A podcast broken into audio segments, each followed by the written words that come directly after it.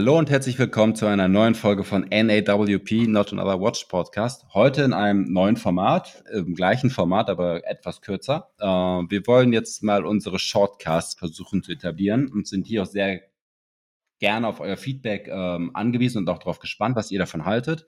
Shortcasts sollen relativ kurze Folgen sein, 15 bis 30 Minuten mit Tendenz vielleicht zu 20. Ähm, wo wir über ein kurzes Thema quatschen möchten und es auch gerne dafür nutzen möchten, euch Uhren vorzustellen, die wir irgendwie in die Hände bekommen haben, aus was für Gründen auch immer, sei es, dass uns eine Marke darum bittet, dass wir sowas mal ähm, präsentieren sollen oder weil wir einfach bei Bekannten die Uhr gesehen haben und gesagt haben, hey, wir möchten euch die vorstellen. Und ich fange ähm, an damit, dass ich euch eine Uhr vorstellen möchte, wo ich den Inhaber der Marke kenne und er mir sein äh, persönliches Stück überlassen hat.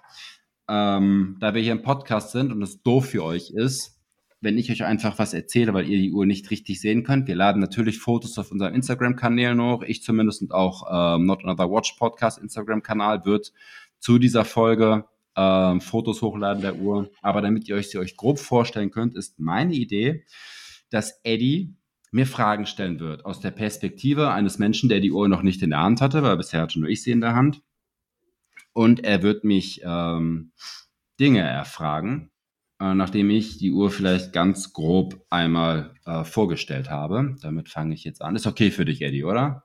Klar, deswegen bin ich ja hier, sonst würde ich, nicht, sonst würde ich hier nicht sein. Ich wollte aber gerade sagen, ich hatte die Uhr auch noch nie in der Hand. Ich habe auch mit der Marke äh, überhaupt keinen Berührungspunkt gehabt, also ist auch für mich jetzt quasi ein Learning, was yes. gemacht werden kann. Ich habe sie auch erst ein paar Tage. Ähm, ich gebe sie dem, dem Inhaber, dem Matt, dann auch wieder zurück, weil ähm, ich fange an. Ähm, die Uhr ist auf 100 Stück pro Farbe limitiert. Ähm, ich sollte vielleicht den Namen der Marke erstmal nennen. Artel Rotec. Artel Rotec geschrieben mit C am Ende. Ähm, hat bisher zwei verschiedene Modelle rausgebracht. Einmal die äh, V2 und einmal die Sky, die ich jetzt vor mir habe. Sky 5 heißt sie. Ähm, ist eine Dresswatch ja, ist eine Dresswatch. Ähm, Eddie, ja, bevor ich warum, zu viel erzähle. Erzähl. Warum Sky 5? Klingt ein bisschen nach High Five.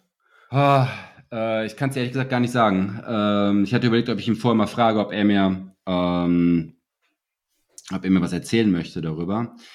Habe ich aber nicht gemacht, weil ich meinen Eindruck nicht durch, ähm, durch sein Marketing äh, durch seine Perspektive des, des Inhabers verwasch, verwischen wollte, sondern ich wollte meinen Eindruck haben. Ähm, also woher der Name kommt, kann ich nicht sagen. Frage ich gerne, fasse ich gerne im Nachgang mal nach und ähm, werde es dann in die Instagram-Caption mit reinfassen. Dann fangen wir mal so an. Ähm, Bracelet und Case und Case okay. Design. Was Gerne. kannst du dazu sagen? Weil das interessiert viele, glaube ich, am meisten. Und ähm, ich habe die jetzt mal ganz fix gegoogelt. Ist, ist ein interessantes Case-Design. Mein Fall persönlich wäre es jetzt nicht, aber es erinnert doch schon an ähm, eine etwas größere Uhrmarke, die sehr begehrt ist. Welche? FP Journe. Echt? Okay, danke. Äh, weil ich habe mich die ganze Zeit gefragt, woran, woran, es mich erinnert. Okay. Naja, es gibt so eine, die hat so ein ähnliches Case-Design. Ähm, und auch ein Kautschuk-Armband, wenn ich mich richtig, richtig erinnere. Okay. Äh, okay. Ja, okay, aber erzähl mal, erzähl. Yes. Äh, die Uhr kommt am Kautschukband, ist eine äh, Dresswatch, wie ich sie bezeichnen würde. Ähm, das Gehäuse, sorry, wenn ich es sagen muss, ist bombastisch. Ähm, das ist so geil verarbeitet. Ähm, ich habe mal in der Microbrand-Szene gearbeitet. Ich hatte, ich habe wirklich viele Microbrands in der Hand gehabt, wobei die Uhr ist halt relativ teuer mit 1800 Euro für das Ding. Ist noch ein Microbrand natürlich. Man könnte es ähm, vielleicht trotzdem fast schon zu den Indies zählen, weil, das, weil der Preis relativ weit oben ist. Ähm, also für 1800 Euro erwartet man etwas, ich zumindest, und äh, man wird hier vollends erfüllt. Mal, ganz ehrlich, ich hatte auch Uhren, wenn ich Uhren für 3000 Euro von, nur vom Case, nicht das Design, sondern äh, die Qualität vom, vom Case-Bild her, von der Verarbeitung, äh, hatte ich in der Preisklasse noch nichts Besseres in der Hand. Ähm, es fühlt sich an, als ob es in einem Guss gemacht wäre. Ähm, es ist einfach verdammt so schön und hochwertig. Ähm, vielleicht Mini-Manko, das Glas ähm, ist natürlich eingesetzt und es steht, boah, Nanometer, man sieht es, dass es nicht komplett in, in dem Gehäuse versinkt, es äh, liegt minimal drüber, ist ein Mini-Minuspunkt von der Gehäuseverarbeitung. Gut, aber das Ansonsten, haben wir ja bei vielen Uhren, ne? dass das Glas etwas raussteht. Ja, aber also bei vielen bei ist auch gewollt. Ja, ähm, ist es hier vielleicht auch, weiß ich nicht. Aber äh, bei der Gehäuseform würde ich fast erwarten, dass es plain ist, dass es komplett eins zu eins abschließt. Und hier hast du halt, okay, von oben siehst du es nicht, wenn du es von der Seite halt anguckst, siehst du es, dass es halt ähm, ein bisschen drüber ist. Ja, du musst doch nicht überkritisch sein. So ein bisschen was äh, anzugriffeln ist schon mal ganz nice.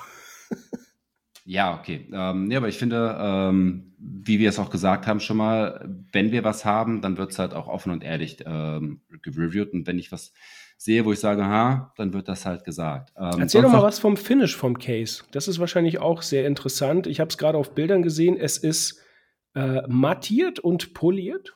Richtig. Oder satiniert ähm, und poliert. Geiles Teil, äh, was, was mir aufgefallen ist. Du, du hast die Uhr in der Hand. Ähm, das ist äh, äh, eigentlich matt geschliffen, also satiniert, ähm, hat aber auch trotzdem äh, polished links. Ähm, also das Gehäuse, wenn du dir, das Gehäuse besteht aus, aus, zwei, aus drei Teilen, der Deckel natürlich von unten, dann hast du das, das Main-Teil des Gehäuses und dann hast du äh, quasi die Lunette, die aufgesetzt wird, was aber eigentlich mehr ähm, Gehäuse ist. Ähm, das ist an der Seite polished, also poliert. Und obendrauf ist es wieder satiniert. Das Interessante an dem Ding ist, wenn du dir die Uhr anguckst, siehst du, äh, eine Dresswatch. Die, ich habe die mit schwarzem Ziffernblatt. Ähm, es ist dadurch, dass es eigentlich äh, satiniert ist, ist es matt und eigentlich matt. Punkt. Aber wenn du wenn du dir die Uhr dann vor dein Gesicht, so gerade vor dein, vor dein Gesicht machst, dann siehst du, dass das, äh, dass die Lünette auffällt also hell ist durch die ähm, Satinierung. Und dadurch hast du einen Kontrast zum schwarzen Ziffernblatt. Und das ist ein, ein so kleiner, stumpfer Effekt, der richtig gut durchdacht und gemacht ist. Weil das gibt der Uhr ein ganz anderes Aussehen. Ähm, du siehst sie dunkel, okay, das Schwarz geht in das äh, mattierte, satinierte Lünette ähm, über ins Bezel, aber dann siehst du, dass das, dass die, dass das Bezel auf einmal hell wird beim richtigen Licht anfangen. Dadurch hast du Kontrast und das ist richtig schön gemacht. Manko, die Krone. Äh, 50 Meter Wasserdichtigkeit hat die Uhr, Automatikuhrwerk. Ähm, das müsste ein äh, modifiziertes Liter-Uhrwerk sein. Das war auch in der V2 mit drin. Äh, V2, denn ich versuche den Namen mit Absicht auszusprechen, weil V2 ein bisschen negativ behaftet ist. Wer sich ein bisschen mit Geschichte auskennt. Ich weiß gar nicht, wovon du redest. Geschichte LK. V2 ist. Kennt man nicht. Egal. Nee, ähm, wie so eine Rakete, ne? Also Automatikuhr weg. Sie hat kein Datum, die Uhr, leider. Ansonsten wäre sie fast perfekt und sie wäre die erste Dresswatch, die ich richtig schön finden würde. Ähm, die Krone ist schwer zu greifen, weil sie nicht verschraubt ist. Ploppt sie nicht nach oben, wenn du an ihr drehst, sondern du musst echt, äh, du brauchst zumindest ein bisschen Fingernägel, um drunter zu kommen, weil die Krone halt auch mittig im, auf dem, an dem Gehäuse sitzt und es ist echt nicht so einfach, die Krone rauszuziehen, um dann die Uhr zu stellen. Wenn du kannst so eine Zange nehmen, ne? Ja. Wenn du die Krone draußen hast, ist alles easy. Ähm, es läuft schön, smooth. Du hast eine schöne Griffigkeit im Gehäuse. Der Stem sitzt gut. Ähm, alles, alles top. Du hast einen Sekundenstopp. Ist klar, wenn du es rausziehst bei, beim Dreizeiger ohne Datum. Ähm, das ist super. Aber zweites Manko halt, neben dem Glas, was nicht komplett plain drauf sitzt, ähm, ist es, ich habe es schon besser erlebt, um an eine Krone ranzukommen an einer Uhr. Okay, also Bedienbarkeit ist ein bisschen eingeschränkt, ja. aber ich meine, bei ist es bei vielen Uhren einfach so. Da denkst du dir auch so, wer zur Hölle hat sich diese Krone eigentlich ausgedacht, ne? Ja. Und dann am besten noch Crown Guards drumherum, was die jetzt ja nicht hat. Nee. Ähm, was ich interessant finde, ist, es ist eigentlich ein, wahrscheinlich dem Uhrwerk geschuldet, weil es ein, äh, ein Seliter ist, was jetzt erstmal nichts Schlechtes heißt. Die Dinger sind äh, Arbeitspferdchen, ja, die laufen, die sind ja. auch gut und einfach zu warten. Da werdet ihr nicht das Problem haben, was ich mit Parmigiani hatte, beziehungsweise immer noch habe. Die Uhr ist ja immer noch nicht zurück, obwohl sie es mir gesagt haben. Kleiner Seitenhieb. Ähm, das Gehäuse ist aber nicht rund. Es hat eine Nö. besondere Form. Und Richtig. deswegen habe ich auch gesagt, dass es mich so ein bisschen an die FP Jaune erinnert, an diesen Quarzwecker ja. von der Manufaktur. Ähm, erzähl doch mal was dazu. Weil yes. das okay. Zifferblatt ist rund, aber ja. das Gehäuse nicht. Nee, das Gehäuse hat so eine Tonneauform. Ähm, quasi ein, ein ähm, aufgebeultes Viereck, kannst du es mal ganz blöd beschreiben, was in der Mitte halt auseinandergeht. Ähm, das, das, das Schöne an der Uhr daran ist, wenn du dir nur das Ziffernblatt angucken würdest, würdest du sagen, scheiße, ist die langweilig, die Uhr. Ähm, weil du ein ganz klassisches Ziffernblatt ohne Lumen hast, einfach nur die 12 und dann halt die Indizes für die restlichen, Zahl, für die restlichen Zahlen.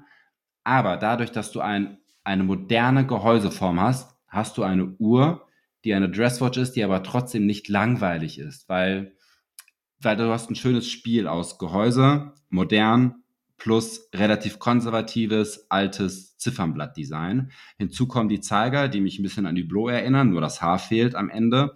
Ansonsten haben sie die klassische Classic Fusion ähm, Zeiger. Ich war ja also Schwertzeiger, ja, stimmt, die halt, stimmt, die, ähm, die, halt aus, ja. die halt skelettiert, in Anführungszeichen skelettiert sind, halt offen in der Mitte. Äh, das gibt dem auch wieder einen etwas moderneren Touch. Ähm, du hast über, also im, im, im Ziffernblatt hast du dann die, ähm, äh, die Minuterie hast du noch abgesetzt nach oben, was dem Ganzen auch wieder einen moderneren Touch gibt. Also du hast hier eine schöne Mischung aus modern und konservativ. Ich kann die Uhr mir echt an einem älteren Mann mit 65 vorstellen, ähm, der einfach einen Anzug trägt oder auch nur ähm, eine Weste, also eine, so eine Rentnerweste. Das würde gehen. Äh, da würde das Ziff Rentnerweste. Ja, alle, Rentnerweste? alle Rentner über 65 haben eine Weste zu Hause. Jeder Mann, der über 65 ist, fast jeder hat eine, hat eine ich Weste. Ich habe auch zu Westen zu Hause. Ich ja, aber über 65. Okay. Es gibt auch diese Rentnerwesten. Egal, anderes Thema. Ähm, der kann die Uhr tragen. Genauso könnte ich sie tragen, wenn sie ein Datum hätte. Äh, zu einem etwas moderneren Outfit, auch zu einem sportlichen Outfit, weil das Gehäuse halt eine sehr coole, moderne Form hat. Ja, da, aber bei, da muss man sagen, wenn ich, als ich die Uhr das erste Mal gesehen habe, ich sehe ja immer das Zifferblatt, es ist wirklich sehr schlicht, sehr klassisch. Ja, ja. einige würden vielleicht schon sagen, boah, der ist mir zu langweilig. Ne? Aber ganz ehrlich, ein schwarzes Zifferblatt von einer Taucheruhr ist genauso langweilig. Ja? Ah. Nein? Disagree, wegen, allein schon wegen dem Loom. Ähm, ich bin auch, ich finde es immer lustig, wenn ich Leute habe, die mich fragen, hat die Uhr Loom? Nein, ja, dann nehme ich sie nicht. Das gleiche ist, aber jeder hat seinen Fetisch. Ne? Ich bin Bracelet-Fetischist und Datumsfetischist. Ähm, andere sind Loom-Fetischisten. Ähm, die Uhr hat kein Loom. Eine Taucheruhr hat Loom und das gibt aber einer Taucher, finde ich persönlich schon manchmal ein Pep, dass du dann sagst, ja. der hat halt immer ein cooles Loom und dadurch wirkt ein relativ schlichtes Blatt doch wiederum cool, weil dadurch die Indizes auch anders aussehen. Hier hast du einfach silber aufgesetzte Indizes. Oder Zahlen, je nach Modell. Oder Zahlen, ja. Ja, gut, aber also mein Eindruck ist jetzt, ob du jetzt ein schwarzes Zifferblatt einer Taucheruhr langweilig findest oder nicht, mal dahingestellt. Es ist sehr klassisch, es ist, manche mögen es, es ist so JLC-Style, würde ich mal sagen, und die Fans mhm. der Marke, die mögen JLC einfach dafür, dass es minimalistisch, klassisch ist, nicht übertrieben und mit einer kleinen Spielerei, wenn maximal. Ja, das ist das höchste der Gefühle. Und mein Eindruck der Uhr ist, wenn ich sie jetzt so sehe, es ist dasselbe hier auch. Ähm, was sie aber moderner macht, ich glaube, darauf wolltest du auch mit dem Westenbeispiel hinaus. Ähm, sie hat einmal ein rundes Zifferblatt, sie hat einen Tourneau-Gehäuseform, Sie hat aber kein Lederarmband, sondern es ist Kautschuk. Und Kautschukarmbänder findet man eigentlich, ähm, wenn man es jetzt nicht selbst dran gebastelt hat, ja, von irgendeinem externen Anbieter, in den großen Linien der Marken immer nur an Sportmodellen. Das ist richtig. Und das ist, glaube ich, ähm, eigentlich relativ clever gewählt, wenn du sagen willst, hey, ich produziere eine, eine klassische Uhr, mit modernen Elementen, da geht es natürlich immer ans Bracelet. Und Kautschuk ist halt relativ sportlich, ähm, wasserdicht. Ja, ja, und einen Glasboden hat es ja auch, wie ich gerade sehe. Ist Glasboden. Man sieht ähm, das Siliter-Uhrwerk, das leicht modifizierte, äh, mit schwarzem Rotor, äh, wo also Rotec draufsteht. Ähm, ist natürlich jetzt keine krasse Schönheit, das Uhrwerk, aber ähm, es sieht besser aus als ein Seiko NH35A natürlich vielleicht sogar Preis-Leistung besser als die äh, Platin Daytona mit, mit, Glas, mit Glasboden, wo man auch kein bedeutend schöneres Werk sieht, aber ein bisschen mehr Geld bezahlt. ein bisschen, ähm, ein bisschen. Ja, äh, Band, Kautschuk, äh, Schnellwechselsystem, was ja mittlerweile fast alle haben, wo du einfach den, den Pinöppel rausdrücken kannst und kannst ja andere Bänder dran machen. Also du bekommst hier ähm, alle anderen Bänder standardmäßig auch dran, die du dran machen möchtest. Ich würde, hat einen Anschlag von 18 Millimeter, würde ich sagen. Ja, allgemein, genau, mal die, kurz die Hardfacts, 38 Millimeter Durchmesser. Durch das Tonneaugehäuse ähm, wirken die 38 Millimeter wie 38 Millimeter, aber so verrückt das klingt, äh, 38 Millimeter sind mir normalerweise zu klein, vom Geschmack her.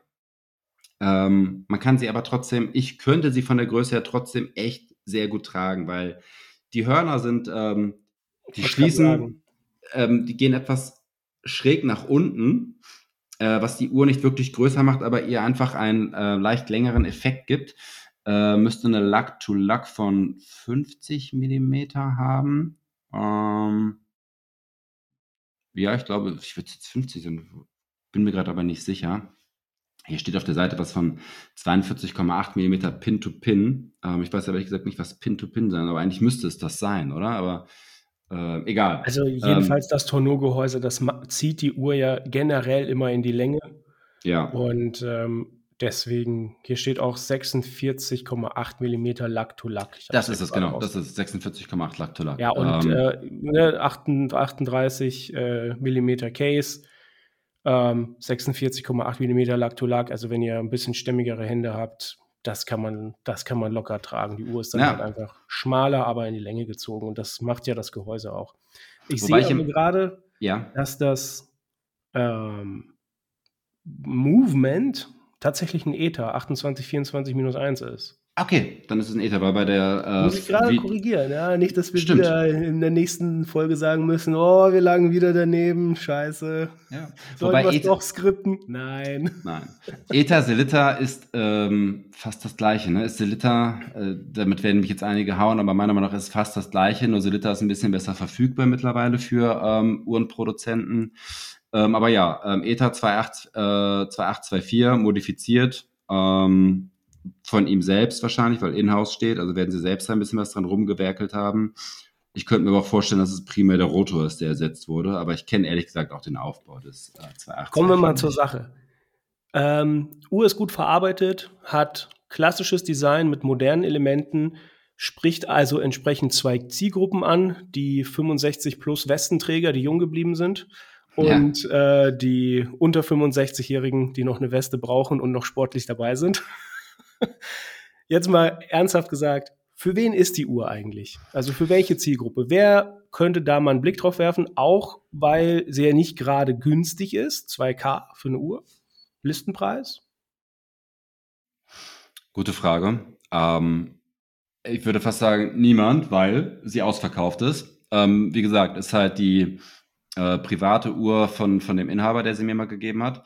Ähm, ich kenne die Marke aber und auch die erste Uhr von denen, die V2 war verdammt geil verarbeitet, weswegen ich ihn gebeten habe, hey, gib mir mal was Aktuelles, was ich mir mal angucken kann und äh, anderen Leuten was zu erzählen kann, weil ähm, der Mann äh, der Matt macht Uhren, weil er selbst Uhren mag. Das ist jetzt dieses, was alle erzählen. Ich habe eine Uhrenmarke gegründet, weil ich Uhren machen wollte. Klar, jeder will irgendwie Geld damit verdienen. Er hat bei der ersten Uhr aber zum Beispiel, bei der V2, hat er Plus minus null gemacht, weil er einfach, ähm, wenn man sich die Uhr anguckt, denkt natürlich viele direkt an Richard Mille oder Bianchet. Ähm, und er meinte, diese Uhr muss es in ähnlicher guter Qualität auch bedeutend günstiger geben. Deswegen hat er so eine Uhr damals gemacht, vor drei Jahren oder so. Ähm, die hat, kostet, liegt, glaube ich, bei 2800 und er hat sie am Anfang äh, für 1,9 oder so verkauft. Ähm, einfach weil er den Uhrenleuten eine, diese Uhr geben wollte, wie man sie von Richard Mille kennt, nur äh, mit einer leicht eigenen Note und mit der annähernd gleichen Qualität zu einem affordable Preis, also zu einem bezahlbaren Preis für die Qualität. Okay, ich drifte ab. Ähm, was haben wir hier? Dresswatch ohne Datum, lassen wir das mal weg. Ähm, eigentlich kann sie jeder tragen, der sagt, ich möchte eine Dresswatch haben, die nicht zu altbacken ist. Ähm, der Preis, das ist viel Geld, 1800 Euro, aber für die Qualität ist das easy. Ähm, wenn ich an andere Uhrenmarken denke, die wir auf der Watchtime gesehen haben, oder wenn ich an eine Nomos oder eine, wenn ich auch an eine Junghans denke, die in einer ähnlichen Preisklasse ist, wird, ist die Uhr vom Case-Bild her äh, besser. Punkt. Äh, ich mag Junghans, das mal so. Ähm, ich liebe schon ganz lange damit, aber die Uhr hier hat ein besseres Case-Bild. Vom Design ist schwer vergleichbar, aber ich sehe Dresswatch. Ja, ähm, für, für das Geld immer die hier nehmen. Außer man will, eine, man will den Namen halt haben. Aber ich denke mal, wer sich bei Microbrands und Indies umguckt, dem ähm, ist das ein bisschen egal, was da für ein Name draufsteht. Alright, also wenn wir das jetzt mal ein Wrap-up machen, eine Summary, eine Zusammenfassung, ähm, dann würde ich sagen, klassische Uhr, viele moderne Elemente, gut verarbeitet, ähm, Arbeitspferdchen-Uhrwerk drin, gut zu warten, also entsprechend Antizipation von Problemen eher weniger.